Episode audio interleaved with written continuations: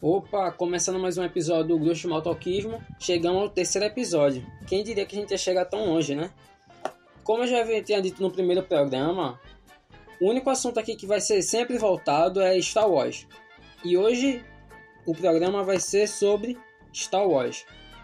Como um, do, um primeiro programa de muitos que a gente vai fazer, que eu vou fazer sobre a saga, esse daqui eu queria estar tá comentando sobre o que eu acho que vai acontecer no futuro, seja de filme série, e minha visão de como eu acho que deveria ser feito.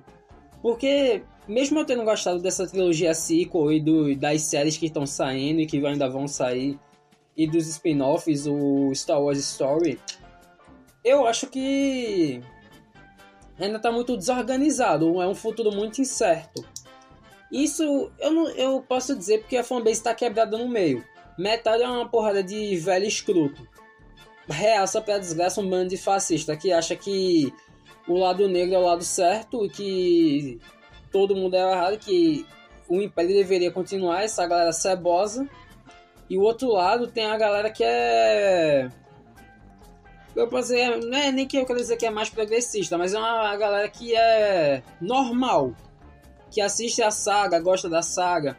E não fica puto quando, sei lá, a protagon, o protagonista da nova trilogia vai ser uma mulher. Que tem gente negra no cast. Esse tipo de gente normal, né? É que nem esses fãs escroto de 40 anos de idade que fica falando que tudo que tá acontecendo agora é lacração na saga. Então, eu acho muito por essa questão da fanbase ter. A fanbase já não era unida.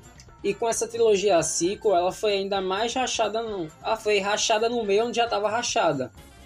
Então se ela foi quebrada no meio, onde já era um meio quebrado, é uma fanbase que está em um quarto de quebrada. Não sei. É, é, eu acho que é um quarto ou um quinto. Mas falando aqui sobre Star Wars, que é o que importa. 2000, eu acho que foi 2015 que saiu o episódio 7. Uma, uma, nova, uma nova esperança, eu tô maluquinho. O Despertar da Força. Esse primeiro filme, a gente, eu posso dizer, ele é bom, mas ele é medíocre. Ele só é uma refilmagem do Uma Nova Esperança, do episódio 4. Sendo feito em cima de todos os mods, mas atualizando algumas coisas. Eu gostei de eles terem trazido a Wei como uma personagem nova, trazer um Girl Power pra franquia, tornando ela como protagonista. Uma franquia que já tinha Girl Power, que tinha a Princesa Leia, tinha a Padmé, tinha a Soca na, nos desenhos.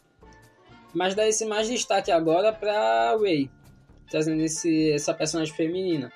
Trouxe esse trama, o drama do fim ser um Stormtrooper que debandou o possível casal que foi meio que implantado já desde o episódio 7, de, do Poe e do Finn, ser um dos primeiros casal gay da saga do Star Wars aí nos cinemas.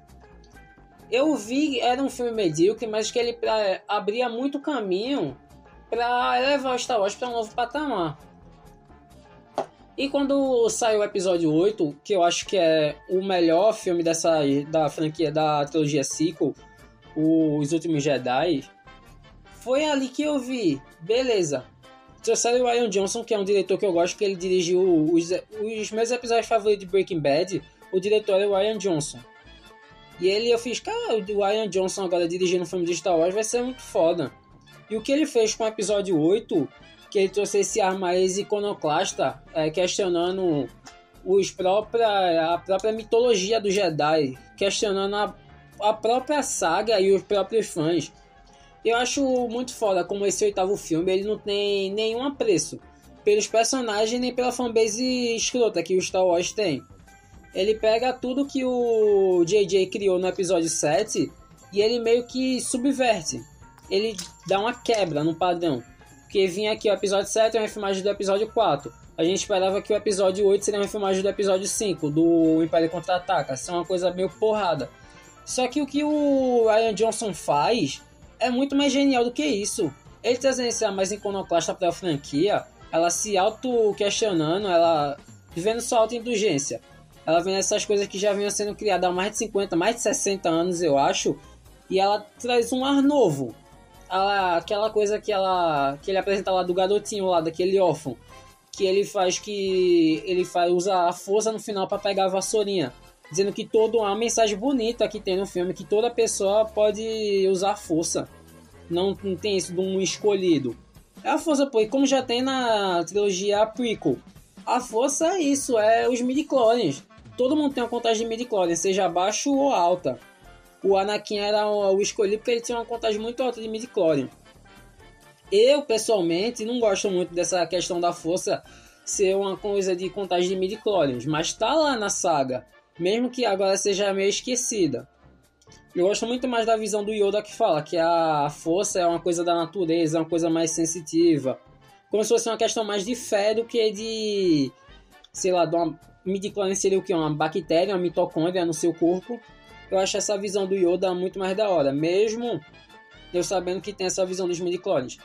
Então essa visão que o Ryan Johnson traz de se auto-questionar, questionar a franquia, questionar os fãs, questionar tudo, foi o que fez metade da fanbase, que é esses velhos escroto que eu falei logo no início, romper com a saga. Falar, não, porque o episódio 8, Os Últimos Jedi, é horrível, é um filme ruim, que não sei o que, que não sei o que.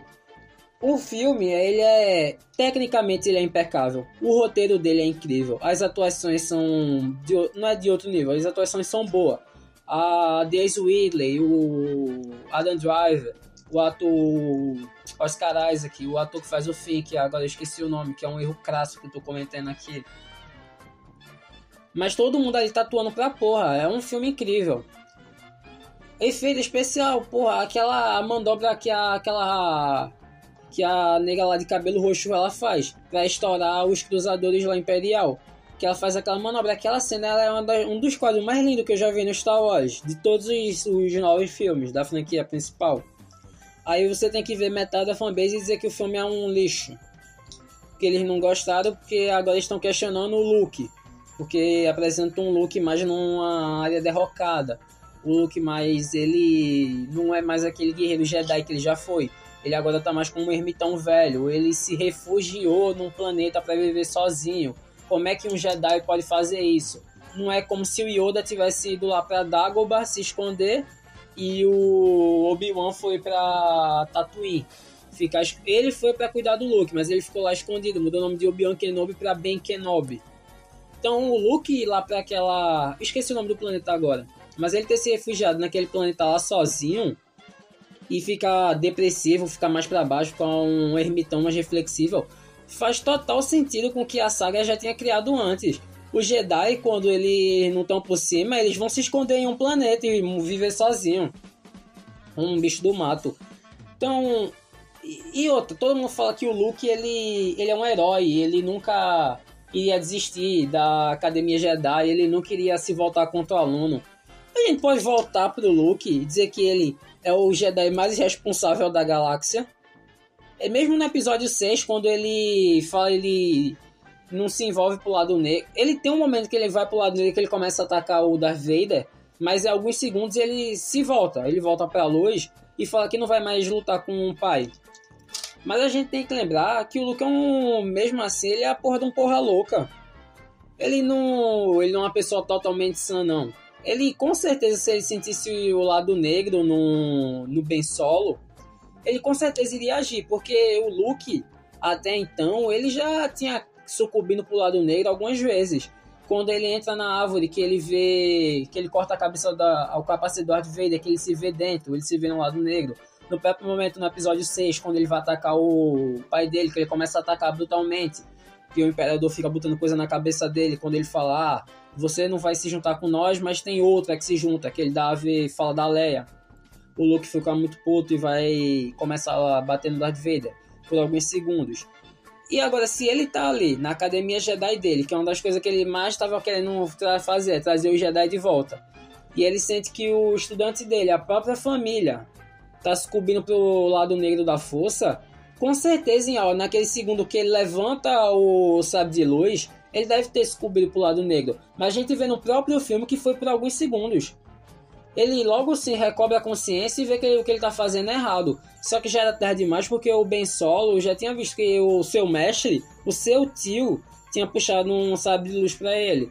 Que é quando ele usa a força, destrói a cabana e sai para matar todos. Nem ele nem mata todos os alunos, né? Que ele pega alguns dos alunos que também estavam para ir pro lado negro e faz os Cavaleiros de Wayne. Mas tudo eu tô falando que eu quero dizer que Os Últimos Jedi é um filme muito melhor do que muita gente fala.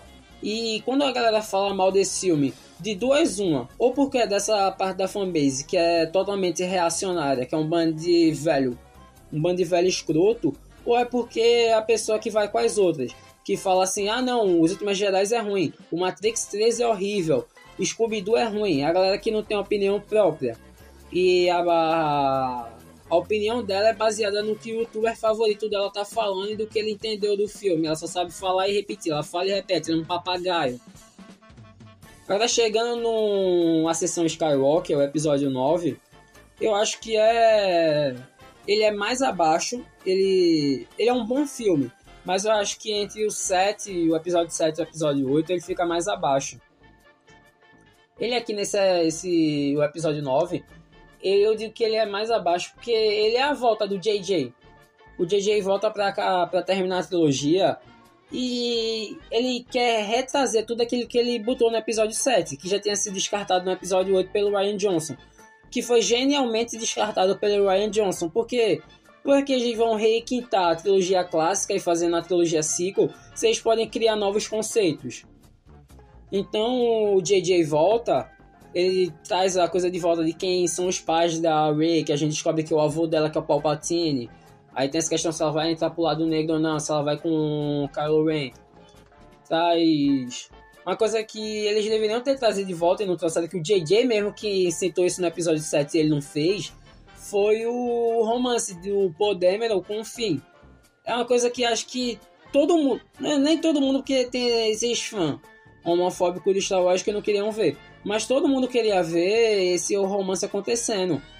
E foi uma coisa totalmente descartada. No filme eles dão um par romântico pro, pro fim e um par romântico pro Paul. Uma coisa nada a ver, meio sem lógica. Os caras no episódio 7 eles vão lá, eles se abraçam toda hora, eles têm uma carinha sexy um pro outro, dá mordidinha no lábio e os caralho. Empresta o robô, dá jaqueta.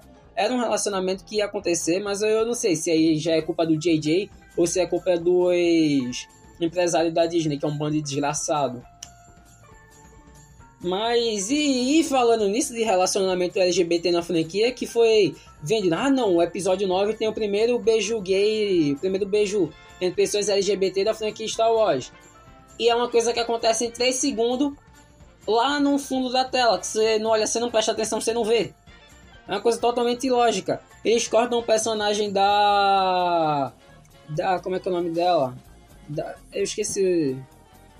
Aí eu tô, eu tô próprio me desqualificando que eu tô conversando agora. É a personagem lá que dá um beijo no, no final.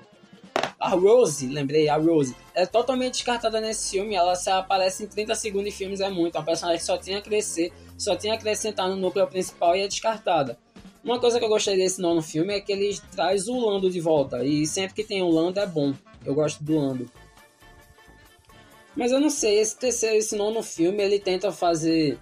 Ele tenta trazer o que o JJ tinha plantado no episódio 7, mas é uma conclusão meio apressada e sem lógico, que no oitavo filme não foi continuado o que ele tinha plantado, foi destruído, desconstruído.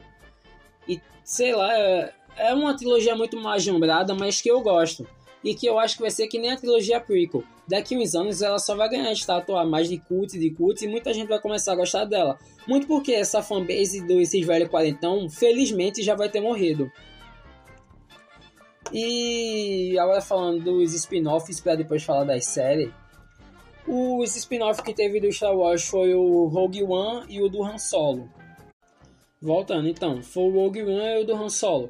O Rogue One, ele é um. Ele foi o melhor spin-off que eles poderiam ter feito pro Star Wars naquele momento. Ele é como se fosse um episódio 3.5, já que ele. Ele acontece alguns. sei lá, algumas semanas. Algum, não, ele acontece. O fim dele é logo no início do episódio 4. Com o Darth Vader indo lá capturar a Princesa Leia.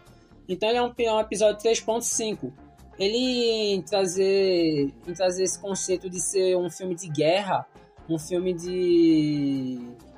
Como se fosse um, sei lá, um resgate do soldado Ryan, onde o soldado Ryan seria os planos da Estrela da Morte para a franquia Star Wars. Eu acho que foi um respiro muito bom, porque a gente até então só tinha no cinema a trilogia clássica, a trilogia prequel e aquele filme do Clone Wars que saiu no cinema. O especial de Natal eu não tenho certeza se saiu no cinema e os Caravana da Coragem, mas aí eu não conto porque tem Ewok e Ewok é o meu pau de óculos. Que se for dos Ewok. Eu quero deixar isso bem claro.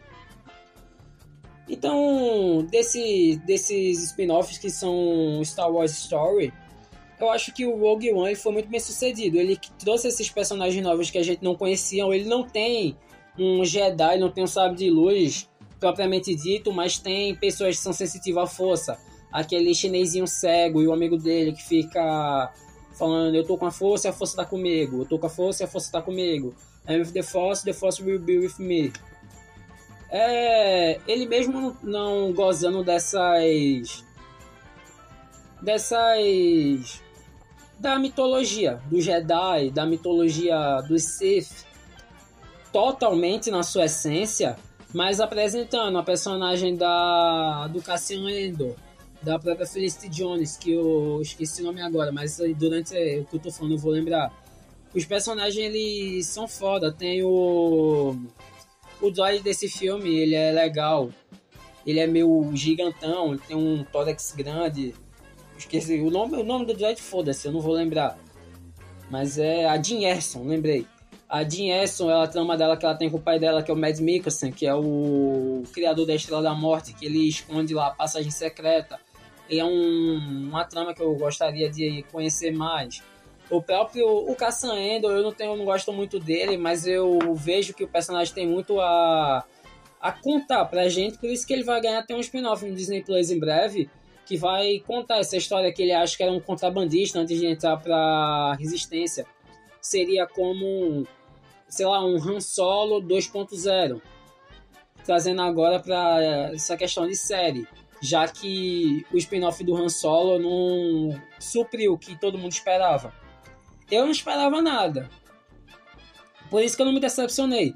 Não é um filme que eu vou dizer assim, eu gosto, mas não é um filme que eu desgosto. Só para terminar, falar sobre o Rogue One, eu acho que ele representou uma coisa, um frescor novo para a franquia, para franquia Star Wars que ela tava precisando. Falando sobre o Han Solo, eu não tenho muito o que falar sobre o filme, porque é isso, ele é um filme pau mole. Ele tenta responder coisas que ninguém nunca, nunca quis saber sobre o Han Solo, tipo, porque o nome dele é Han Solo, porque o nome dele é Han e porque ele tá solo. Foda-se. Como é que ele ganhou a pistola dele? Ele ganhou de um outro contrabandista que ele conheceu durante a jornada. Foda-se. Como é que ele ganhou a Millennium Falcon? A gente já sabia, foi no jogo de carta contra o Lando. Então eu acho que é um filme desnecessário. Mas tem pontos positivos nesse filme. O Lando do Donald Glover ele é muito bom. Eu gosto do Donald Glover. Eu gosto que nesse filme tem a Phoebe Waller-Bridge fazendo um... Como se fosse uma robô meio que feminista. Ela é uma droid, mas ela tem consciência. Ela, ela é feminista. E até que ela depois ela vai virar a consciência da Millennium Falcon. E esse romance que eles meio criam com o Lando e com a droid. Que é totalmente condizente com o Lando, já que ele é totalmente pansexual. Ele transa com qualquer coisa. O ator do, que faz o Han Solo, eu acho ele bom. Ele parece o Harrison Ford, mais ou menos. Ele lembra o Han Solo jovem.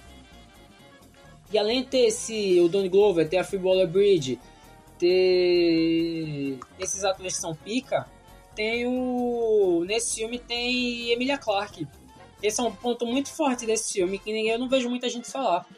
Tem Emilia Clarke nesse filme.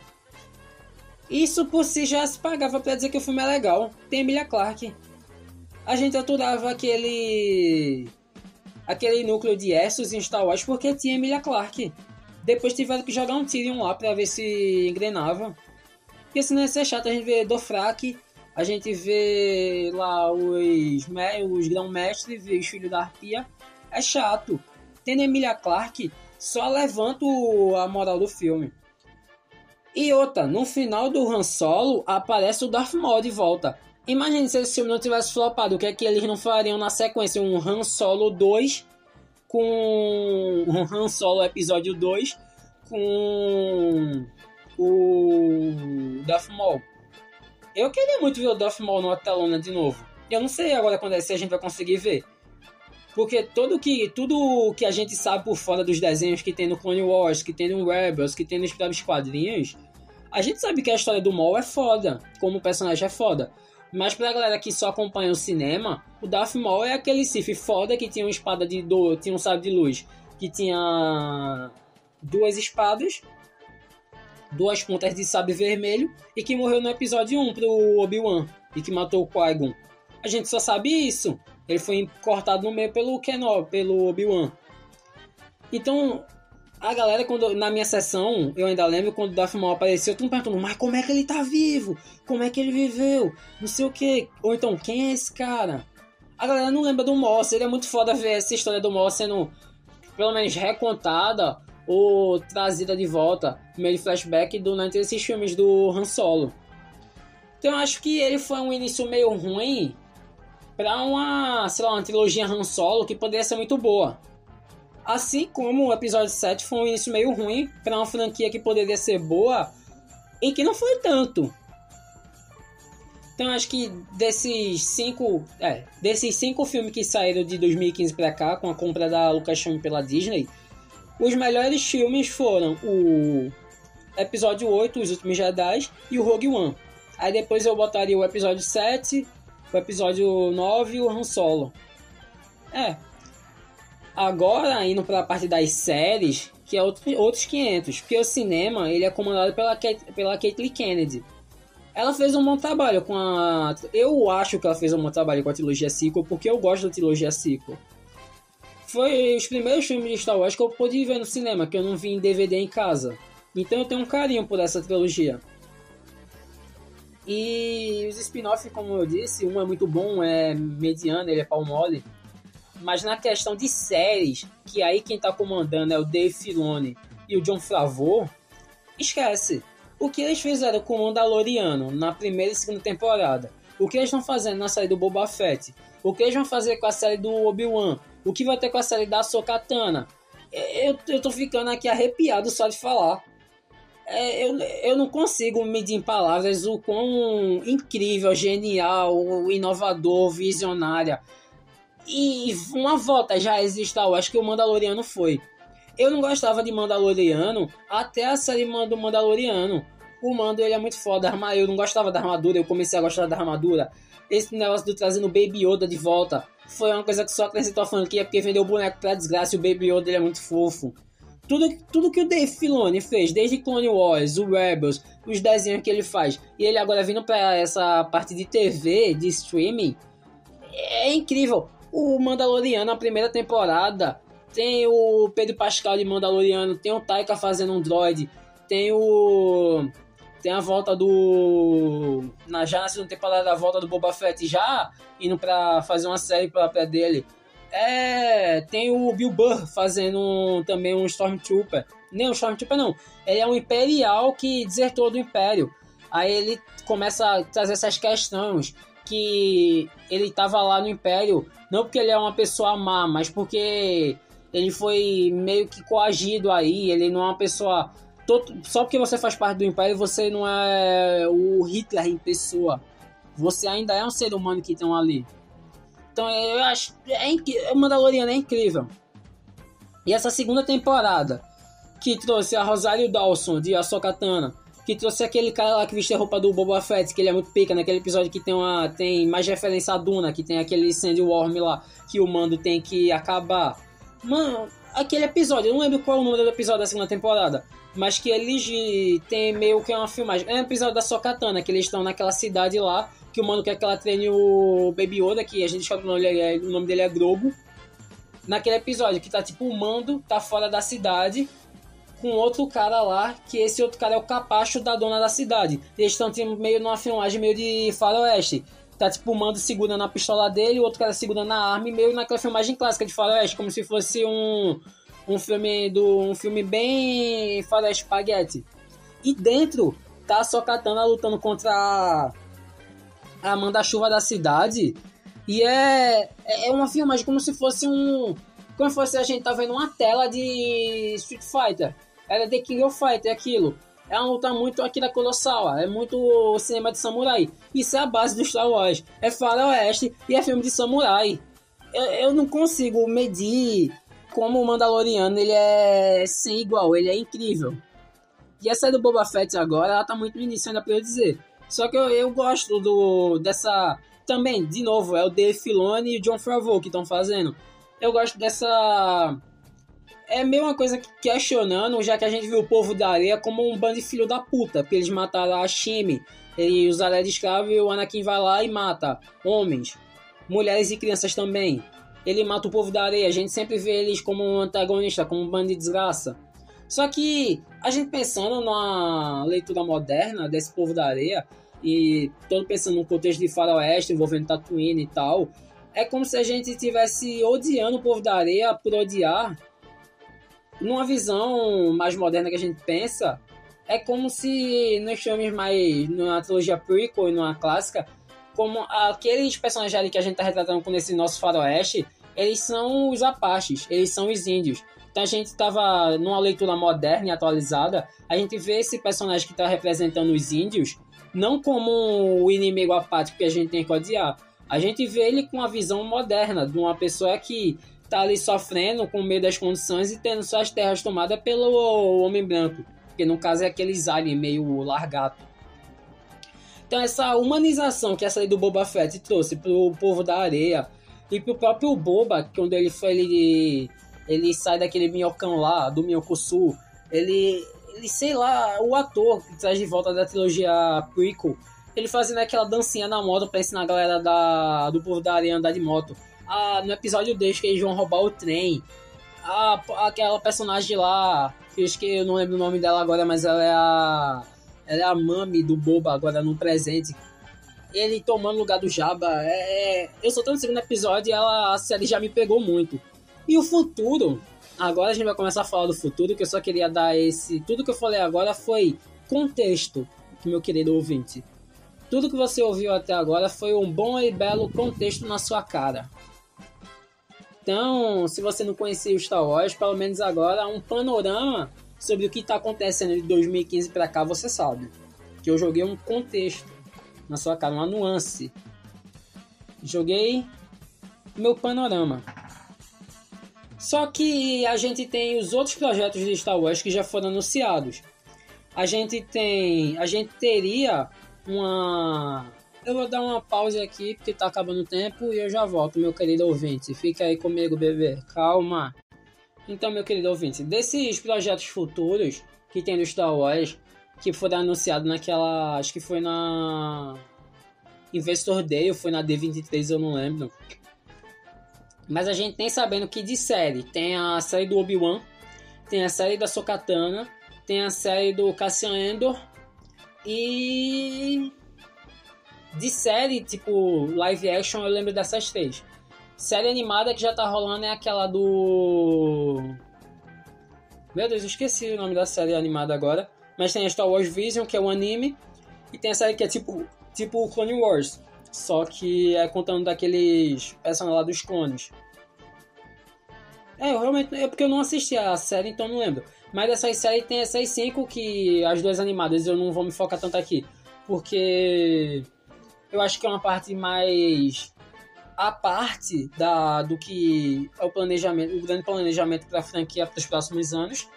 E no cinema, o que eu acho interessante é que a gente tem a trilogia, uma trilogia anunciada, que é a trilogia do Taika Waititi, que é, eu, é um dos, meus, um dos meus diretores favoritos da atualidade, então em, em Taika We Can Trust, e teria uma trilogia que seria comandada pelo Ryan Johnson, o que era a coisa que eu mais queria ver.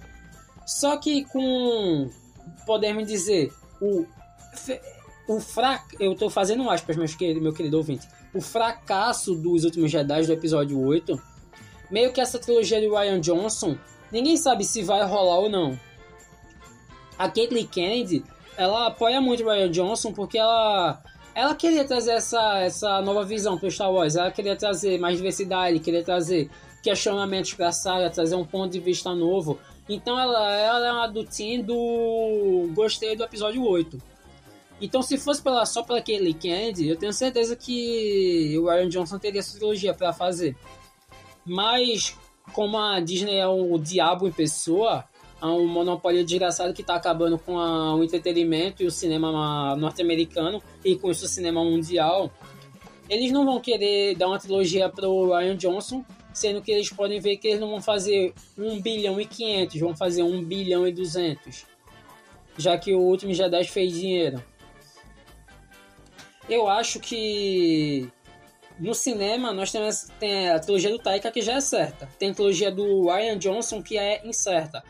E de spin-off a gente tem o que eu me lembro tem o Rogue Squadron, que vai ser um filme dirigido pela Patty Jenkins, que é contando meio sobre um esquadrão de X-Wing, que eu já vou falar sobre ele, que eu tenho minhas dúvidas sobre esse filme.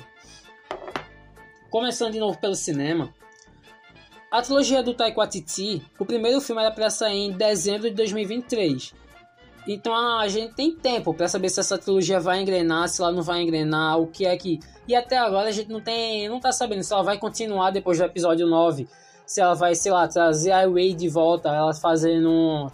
trazendo a Academia Jedi de volta. O fim realmente revelando aquele segredo do episódio 9, que ele, quando ele era sensitivo à força. O que é que vai acontecer? Porque até agora não foi dito nada, só disse que ia rolar. Só que como o Waititi, ele tem ele tem um cheio de direção mais surtado, ele gosta muito a inspiração a gente vê no Thor Ragnarok, a inspiração dele para uma coisa espacialmente Jack Kirby, é uma coisa muito louca. Acho que no visual eu já sei que vai ser uma trilogia como a gente nunca viu em Star Wars antes. Vai ser uma inovação visual tremenda. Agora, questão de história, roteiro, personagens, ninguém sabe, porque até agora tudo que é só falar de Star Wars é em questão de série e do spin-off. Sobre a trilogia principal, ninguém comenta nada. Isso também ocorre com a trilogia do Ryan Johnson, que desde que saiu Os Últimos Jedi, que saíram as primeiras críticas, que todo que essa fanbase tóxica falou que o filme é horrível, que não sei o que, que foram cada vez menos falando menos, falando menos, falando menos, falando menos. Mas pelo que eu me lembro, na, no Star Wars Day, no May 4 do ano passado, foi ventilado uma notícia assim que a trilogia do Ryan Johnson ia rolar.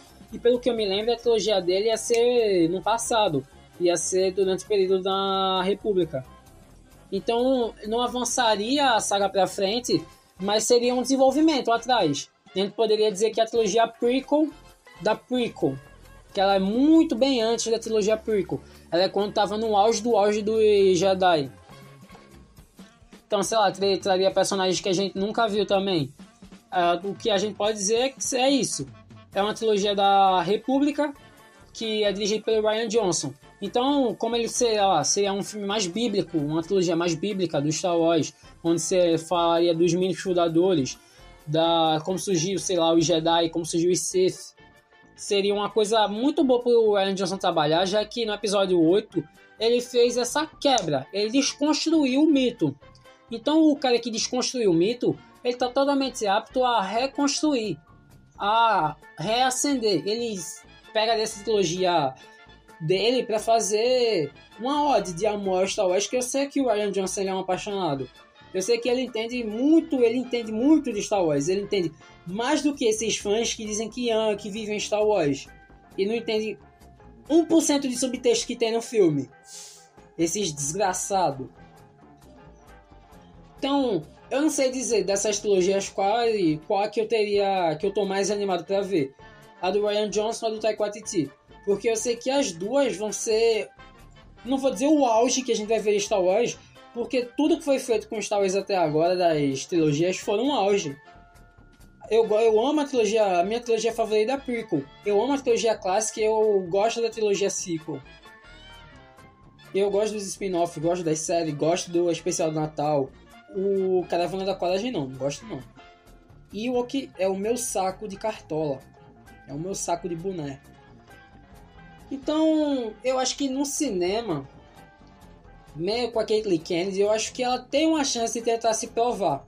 A escolha do Taika Waititi para comandar uma trilogia foi totalmente acertada. Pelo próprio trabalho que a gente viu que o Taika tem no Mandaloriano, voltando.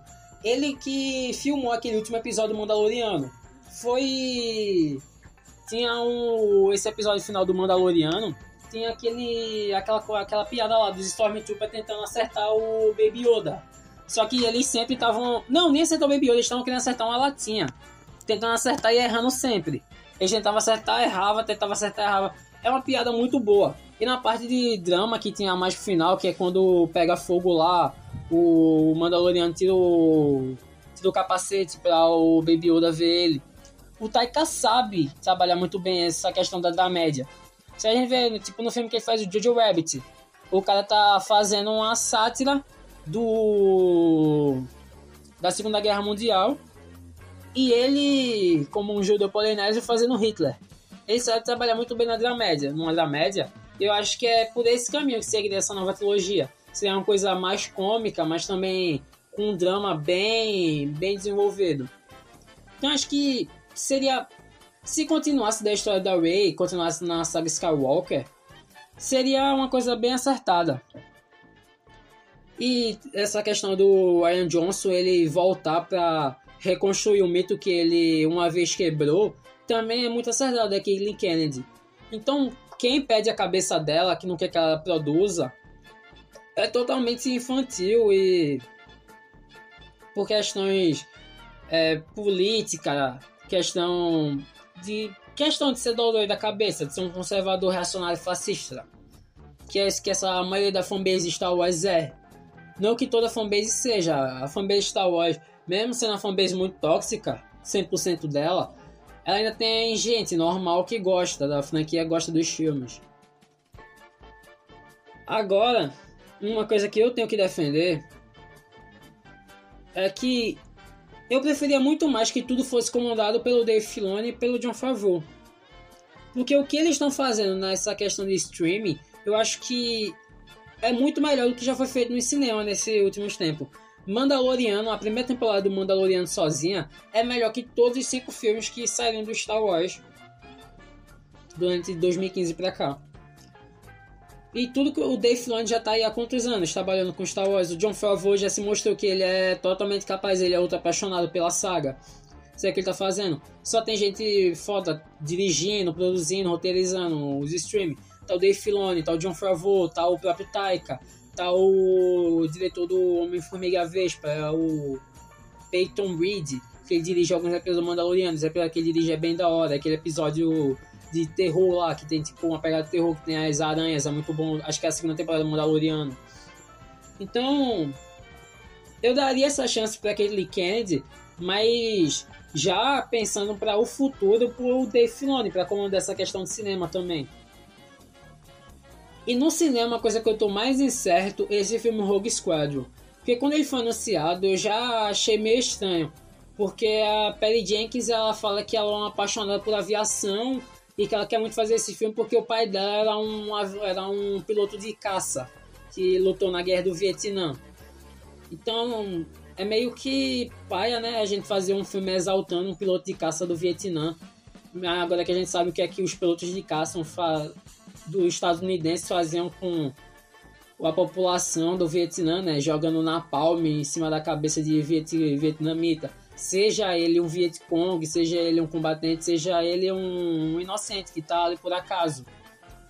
Então eu acho meio meio anti o que a Caitlyn Kennedy prega de querer trazer uma visão mais progressista para Star Wars, fazer um projeto como Rogue Squadron, já que ele tem meio que uma, um subtexto de glorificação aos veteranos da Guerra do Vietnã.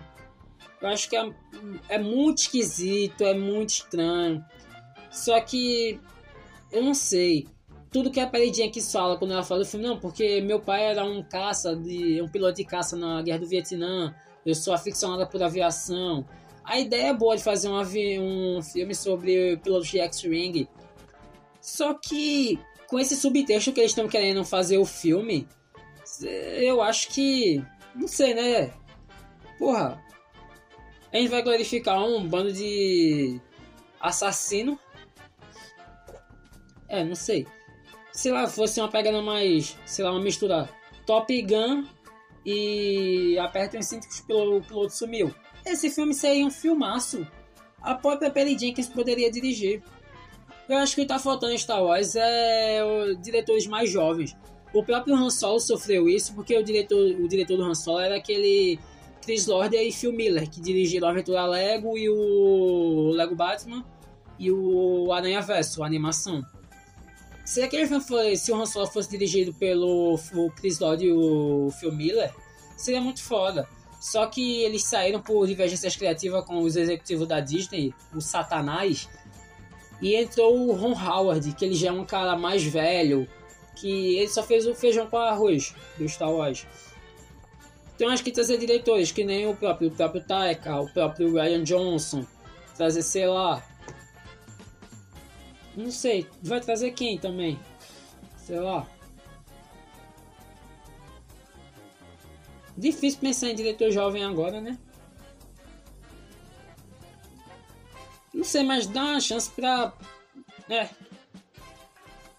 Me pegou, não sei quem. Sei lá, o Josh, gostaria de ver um filme dirigido Star Wars pelo Josh Trank. O próprio James Gunn dirigindo um Star Wars seria bom já, porque o, o que a gente viu no Guardiões da Galáxia, acho que ele seria muito prestativo fazer. E a própria galera que tá dirigindo já as séries, o, o John Favreau pode dirigir, o Taika pode, o Taika já vai dirigir, o Peyton Reed pode dirigir. Ah, nas questões da, da, de streaming, de TV, é onde o futuro de Star Wars está. Já que ali é uma máxima. Todo mundo que assistiu as séries gostam do que foi feito. Seja Mandaloriano, seja Boba Fett, seja Sokatana, seja Cassian Endor, seja os animes, seja Obi-Wan Kenobi. Nas séries, é onde está a mina de olho de Star Wars, atualmente. Atualmente, então eu acho que o futuro realmente do Star Wars ele não vai ser stream porque stream ainda é um nicho de mercado. Star Wars já é uma coisa nichada. Mesmo nos Estados Unidos ele sendo um fenômeno cultural, pelo menos a minha visão no Brasil é que Star Wars não é um fenômeno cultural. Sci-fi no Brasil não é um gênero que muita gente gosta, ele é o nicho do nicho. Mas falando nos Estados Unidos como sendo um fenômeno cultural, mesmo assim o stream é muito nichado.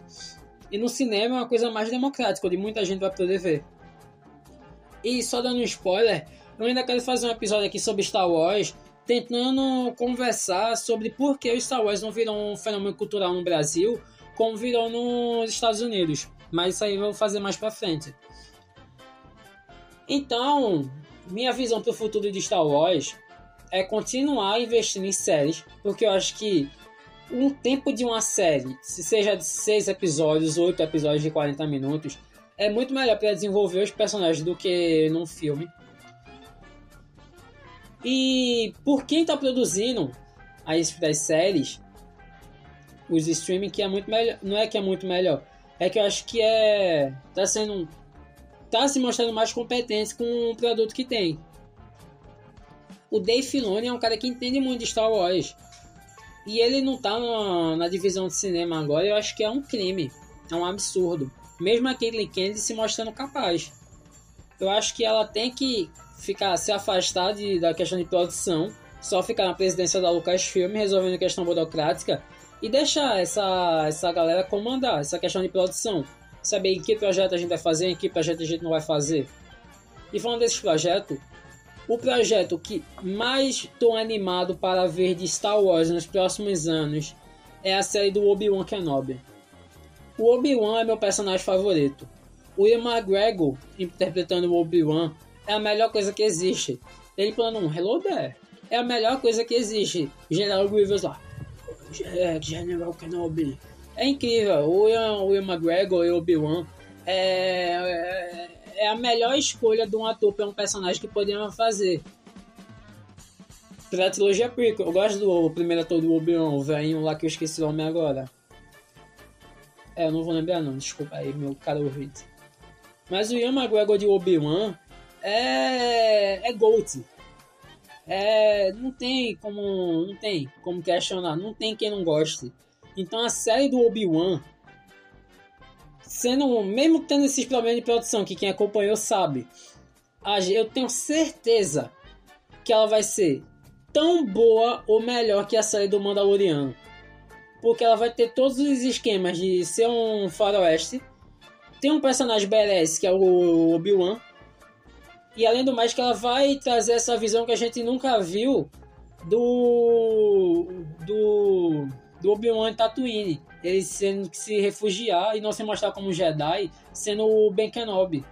Ele trazendo ele vendo lá o Luke criancinha, ele tendo que tratar, sei lá, com o sindicato do crime lá com Ja, com Jabba. Talvez aquela luta que ele tem lá no Clone Wars and Rebels com o Darth Maul apareça já ah, numa temporada futura onde mostra o Obi-Wan mais velho. Eu acho que a série Obi-Wan, a série do Obi-Wan, é uma das séries que tem mais para onde crescer nesse futuro próximo de Star Wars. Então, se eu tivesse que investir todo o meu dinheiro, seria na série do Obi-Wan, depois na série da Sokatana e por último na série do Cassian Andor, porque eu acho que mesmo Cassian Andor sendo um personagem legal, é qualquer coisa. Já vai ter uma série do Lando também. Eu acabei de lembrar, tem uma série do Lando. Tem que saber quem vai fazer, se é o ator antigo ou se é o Donald Glover. Então, o futuro de Star Wars, ele é incerto. Ele é obscuro. Ele é caótico. Ele dá medo mas ele é um futuro brilhante que vem pela frente. Se eu tivesse fazer um planejamento, eu faria. Agora já tá saindo a série do Boba Fett. Faz a série, faz a série do Obi-Wan. Faz a série da Sokatana. Cancela a do a do Cassian. Vê se a série do Lando é, só, é com o ator antigo ou com o ator novo. Ou com os dois. Fazendo, sei lá.